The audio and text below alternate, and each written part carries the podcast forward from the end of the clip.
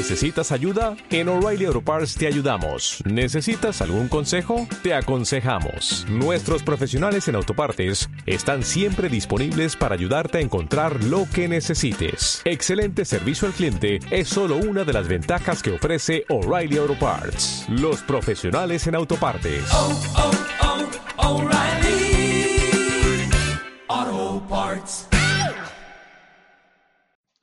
Muy buenas amigos, bienvenidos a Charlando de Cine y hoy quiero hablar de Altamar, ¿vale? Una serie que la podéis eh, encontrar en Netflix, ¿vale? Es una serie entretenida, no es que sea una serie mm, brutal, pero bueno, está ambientada en los años 40, ¿vale? Eh, el escenario es toda la serie en, el transatlántico, en un crucero, ¿vale? Donde viajan de América a, perdona, de Europa a América, ¿vale? Más concretamente a Brasil y sucede una serie de asesinatos, ¿vale? Es una serie de misterio española y la ambientación está bastante, bastante chula, ¿eh? Está, los, el vestuario y demás está bastante, está logrado, está bastante logrado, se nota mucho que es eh, de, los años, de los años 40 y está bastante logrado. Eh, lo que no me convence del todo son las interpretaciones de los actores, ¿vale?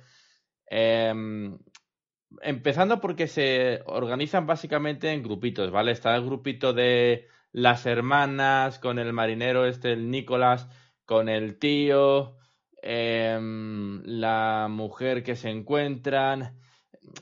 Hay un grupito, luego está el grupito de la cantante con el novio, el representante y la mujer.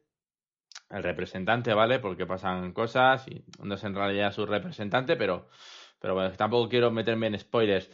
Eh, luego es el detective con el capitán, el dueño del barco, em, el cara deforme este que está en las máquinas.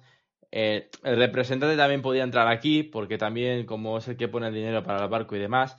Luego, por otra parte, están los, digamos, los pobres con, con Sebastián, ¿vale? Que es el, digamos, el millonario que no es millonario. Con Dimas, eh, con Clara, con la. ¿Cómo se llamaba la mujer? Lola. ¿Se llamaba Lola? No me acuerdo muy bien cómo se llamaba la madre de Clara. En fin, eh, digamos que se va mucho por, grupitos, ¿vale? Eh, las interpretaciones, yo destacaría bastante la de Ignacio Montés eh, como Dimas. Creo que es el mejor actor que hay ahí. O al menos el que mejor lleva su papel. Está, la verdad es que el chaval lo hace bastante bien. Luego John Cortajarena, Cortajarena, con K, que hace de Nicolás, que hace de marinero, que luego es capitán porque pasa una sucesión, una sucesión de cosas.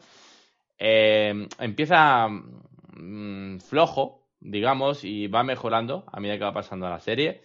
Y también la de José, eh, José Sacristán, ¿vale? Que hace como Pedro Villanueva, que mm, eh, hace de tío de las hermanas, que son las protagonistas, que me parece que lo hace bastante bien. Luego hay algún que otro actor como el de Sebastián, que se llama Tamar, si no recuerdo mal, eh, que tampoco lo hace tan mal.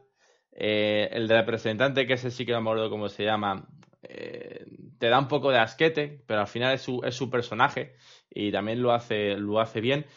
Pero creo que hay muchas sobreactuaciones en muchos, en muchos personajes, como en los de las hermanas, me parecen muy sobreactuadas como en el cara deforme, que también va pasando cosas con él, y también me parece sobreactuado.